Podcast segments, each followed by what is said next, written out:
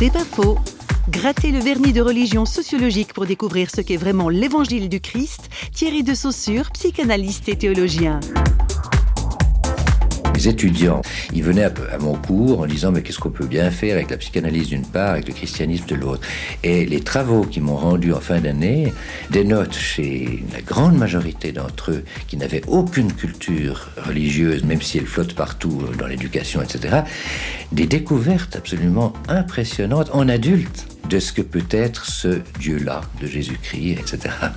Et là, je dois dire que c'est très émouvant de voir comment peut-être une certaine déchristianisation euh, prépare un terrain qui est plus propice à la découverte de l'Évangile que euh, lorsque c'était complètement recouvert comme une avalanche euh, par la, la religion habituelle.